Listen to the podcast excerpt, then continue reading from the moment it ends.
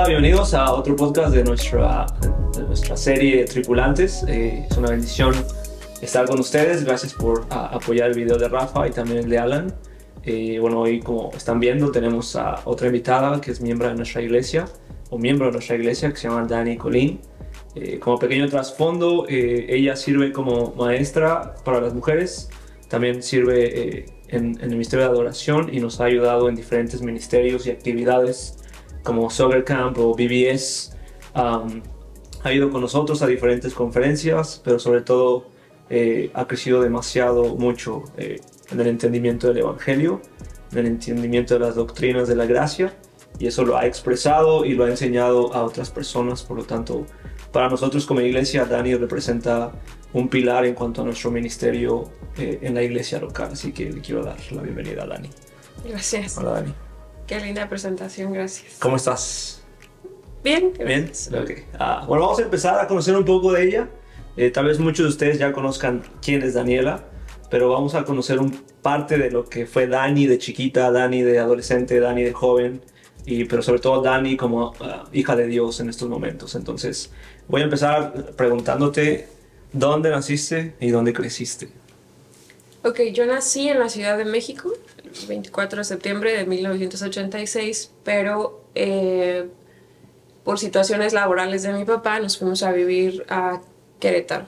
Santiago de Querétaro, Querétaro, la capital del estado de Querétaro, eh, cuando tenía seis años. Entonces, crecí en Querétaro y por lo tanto yo me siento queretana. Ok. Entonces, ahí fue que tu, tu infancia y tu adolescencia. Sí, Ok. infancia y adolescencia. Ok. ¿Y cómo fue tu infancia? Eh, bendecida. Ah, Definitivamente yo veo o vuelvo atrás y definitivamente puedo agradecer y, y darme cuenta que, que Dios estuvo en todo momento. Mm. Eh, mis papás, eh, Marina y César, la verdad que hicieron un buen trabajo. Buen trabajo.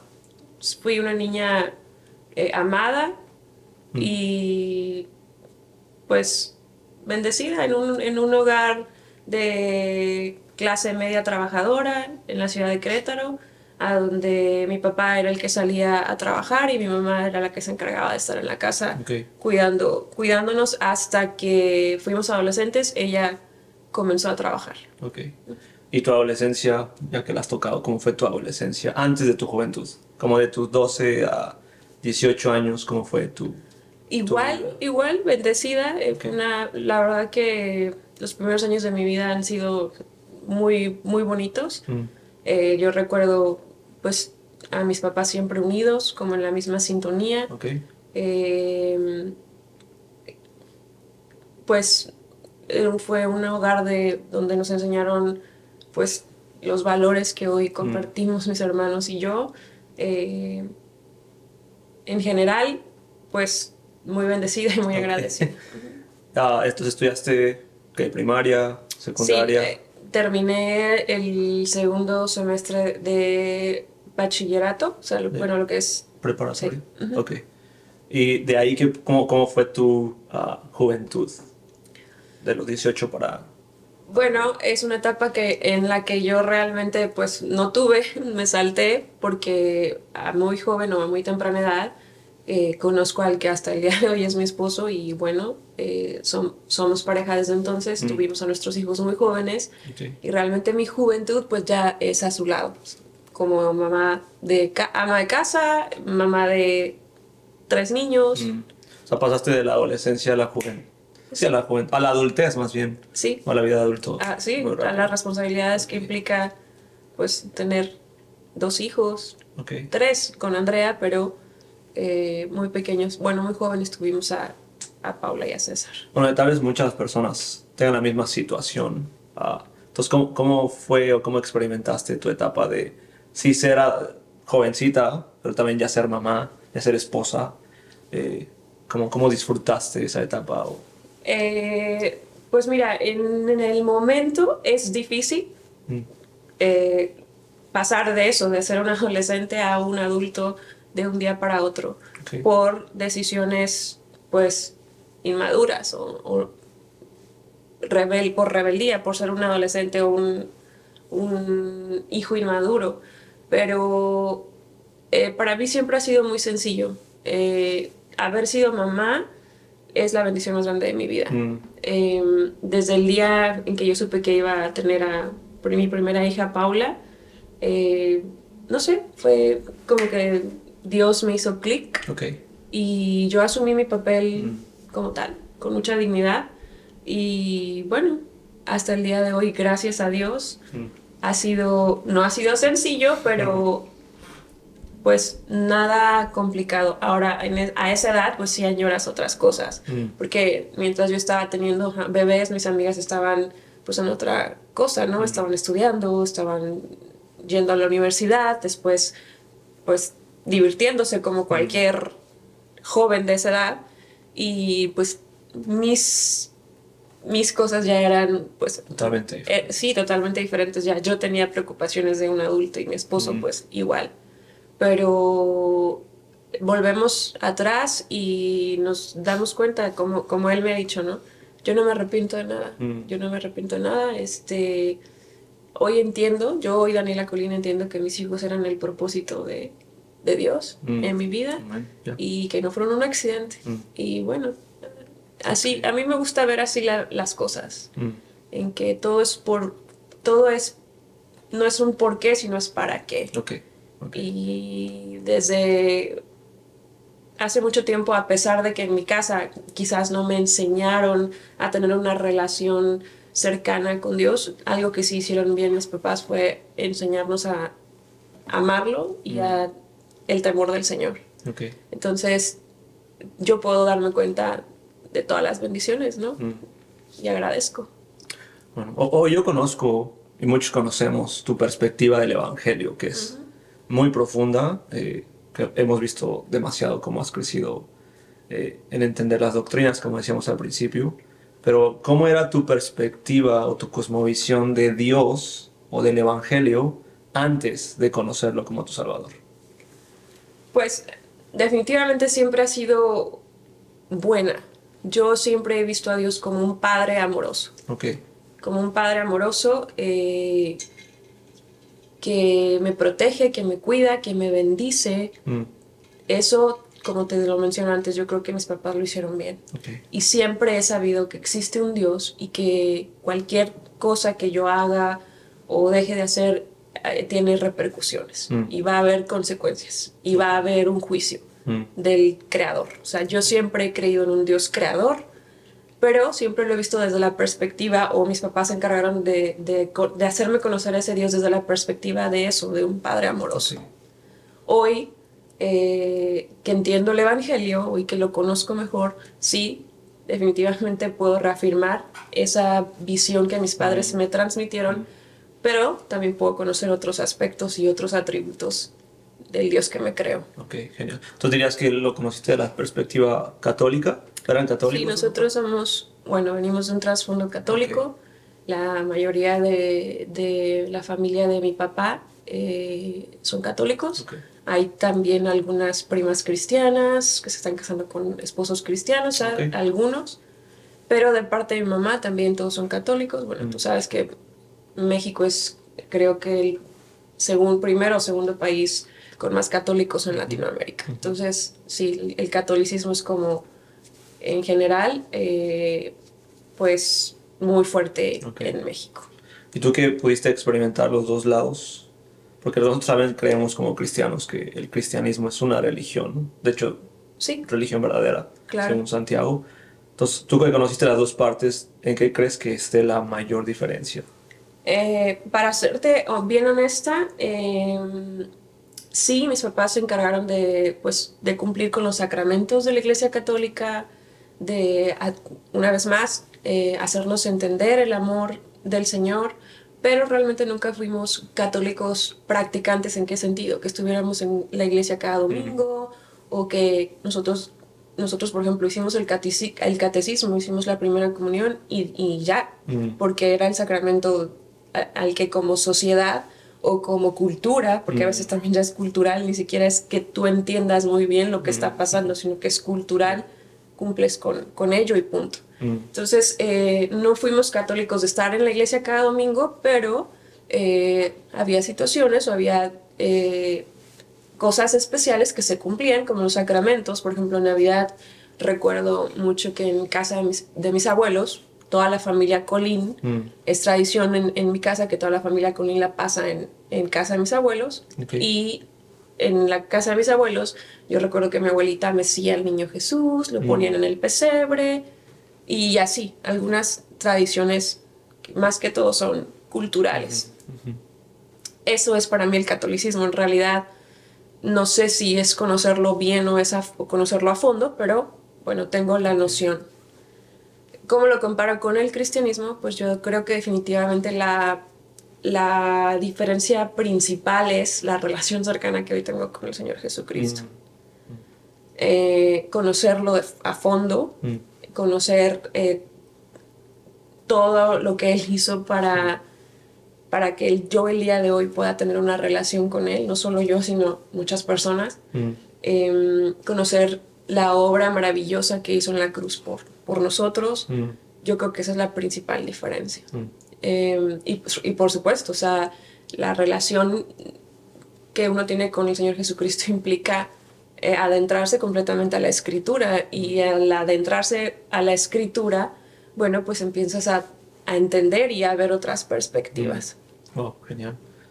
Bueno, entonces, ¿cómo fue tu llegada ahora a los Estados Unidos? ¿Cómo llegas a este país? Yo creo definitivamente que eh, por la mano de Dios. Ok. O sea, fue un evento un poco traumático. Mm. con muchas eh, personas aquí. Yo llegué sin una visa. Yo tuve visa hasta que me casé con mi esposo o hasta que pasé a formar parte de, de otra familia, no de mi familia, Biológico. sí, bio- o sea, de mis padres, sino que como que a partir de que pasé a ser yo mi propia familia, perdí automáticamente los derechos de tener un visado por ser hija de César Colín y de Marina, ¿no? Mm. Entonces, eh, cuando yo me vine aquí a Estados Unidos fue eh, una decisión tomada en común con, con Walter, mi esposo, porque él ya se encontraba aquí y ya tenía más o menos un año trabajando aquí. Y un día él me dice, ¿sabes qué, Daniela? Yo ya estoy listo para recibirlos, ya tengo algo que ofrecerles en este país, por lo menos una seguridad Mm. eh, de, de- de casa, de en un transporte en que movernos y un trabajo estable a donde pues yo estoy seguro que ya los puedo Mantener. sostener. Y entonces tomamos la decisión y yo tomo un avión a Mexicali, Baja California, que es la frontera, a donde está su familia, él es de Mexicali, Baja California. Llego a casa de su familia y eh, como todas las demás personas conseguimos a alguien que me pase por la frontera y bueno, lo hacemos. Ok. En el primer intento, eh, el carro donde nos estaban cruzando se volteó y Wow. toda la gente que veníamos en ese automóvil, pues nos volteamos a un canal. ¿Venías sola o...? No, en ese, en ese carro venían como 20 personas además de Pero mí. tú venías con algún hijo Venía con los dos niños, Con con César y con Paula, que son Ok. caretanos. Ok. Entonces eh, se volteó el automóvil y Mm. fuimos a dar un canal, como pudimos, o- o- o- o definitivamente Dios eh, nos ayudó a salir, entre todos nos ayudamos, y allí me tocó caminar, al salir, todos mojados, sin zapatos, en el frío eh, fuerte que hace en una época como es diciembre, porque Mm. yo pasé en diciembre del 2005. eh, caminamos en ese frío y bueno, Wow. Ah, yo recuerdo que hubo personas que no quisieron correr porque hubo personas que tuvieron la oportunidad de correr y escapar Mm. y gracias a Dios hubo personas que se quisieron quedar a mi lado para ayudarme con los niños y con Wow. otras mujeres que también tenían venían con sus hijos. Entonces caminamos un poco y como hacía demasiado frío y estábamos mojados, decidimos que lo mejor era que nos recogiera la patrulla fronteriza y así fue, nos recogieron, nos llevaron a un centro y a los dos días más o menos me, me dejaron salir, me regresaron deportada a la frontera de, de en ese em, de Mexicali, Baja California con es Yuma, Arizona. Mm. Entonces me dejaron salir. Yo, como puedo, porque no tenía ni teléfono, ni dirección, Wow. ni nada, más o menos recordaba cómo llegar a la casa de la familia de mi esposo. Mm. Y me subí al taxi y regresé a la casa de la familia de mi esposo. Wow. Con mis ilusiones rotas, Mm. este, muy triste y, y muy cansada, obviamente.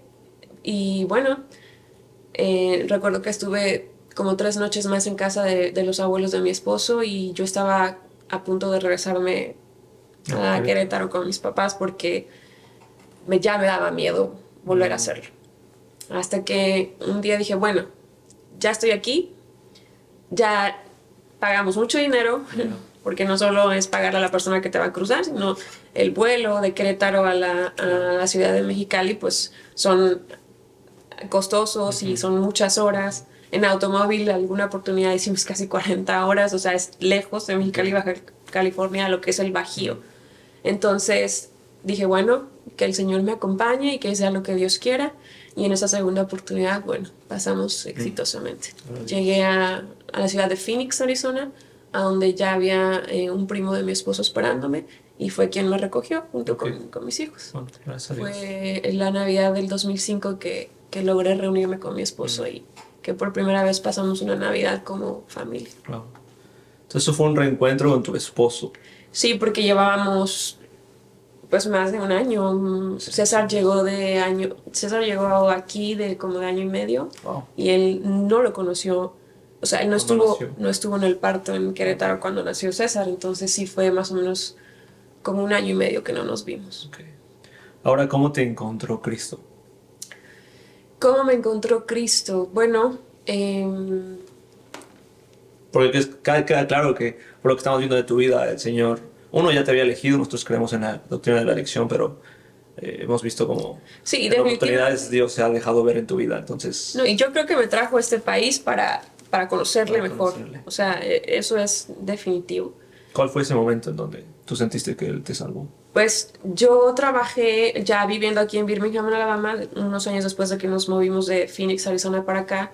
Comencé a trabajar con una pareja de cristianos Mm. y eh, pues la señora era muy intencional en hablarme del Evangelio, en hablarme del amor de Cristo y del amor del Señor desde la perspectiva de la religión cristiana. Y a mí algo me pasaba cada que ella me hablaba que- o que me, evangel- me evangelizaba. O sea, era como que eh, ella tenía la capacidad, bueno, no ella, me- Dios le dio la capacidad de cautivarme. Mm. O sea, ella tenía, bueno, e- ella, ella representa hasta el día de hoy una, una persona importante en mi vida. Es alguien a la que le- la respeto y le guardo cariño. Y ella tenía siempre las palabras adecuadas y el consejo y, y ¿sabes? La palabra de verdad Mm. en ciertas ocasiones o en situaciones determinadas. Entonces, eso a mí me cautivó.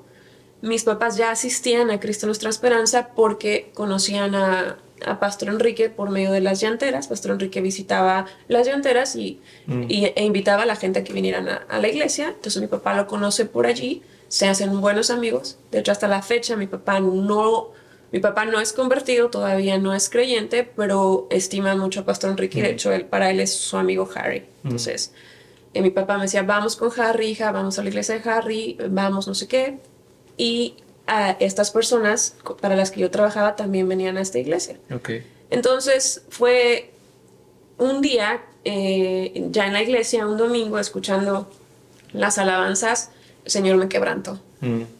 Y empecé a escuchar una alabanza y yo no, mi reacción fue llorar y llorar y llorar y yo no podía parar de llorar y yo recuerdo que yo decía, ¿qué me está pasando? O sea, Mm. esto no, esto no, no sé ni por qué estoy llorando. Mm. Eh, no sé si entendí la profundidad de la escritura por medio de la alabanza o simplemente era una emoción que después el Señor iba a utilizar para Mm. hacerme ver que pues que esta era mi casa, que yo, yo le pertenecía y que, y que Él me quería ver aquí. Wow. Eh, Lo recuerdo mucho, o sea, fue en ese momento como que el Señor me quebrantó Mm.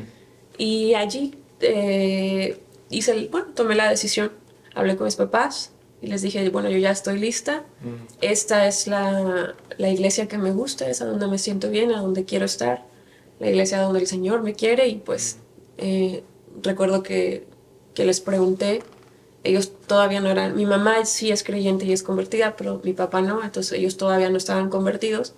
Y yo recuerdo que les pregunté que si había algún problema o que si yo en algo los ofendía al tomar esta decisión porque, pues claro, ellos me enseñaron la, la religión católica y, y, cumplieron con los sacramentos y demás.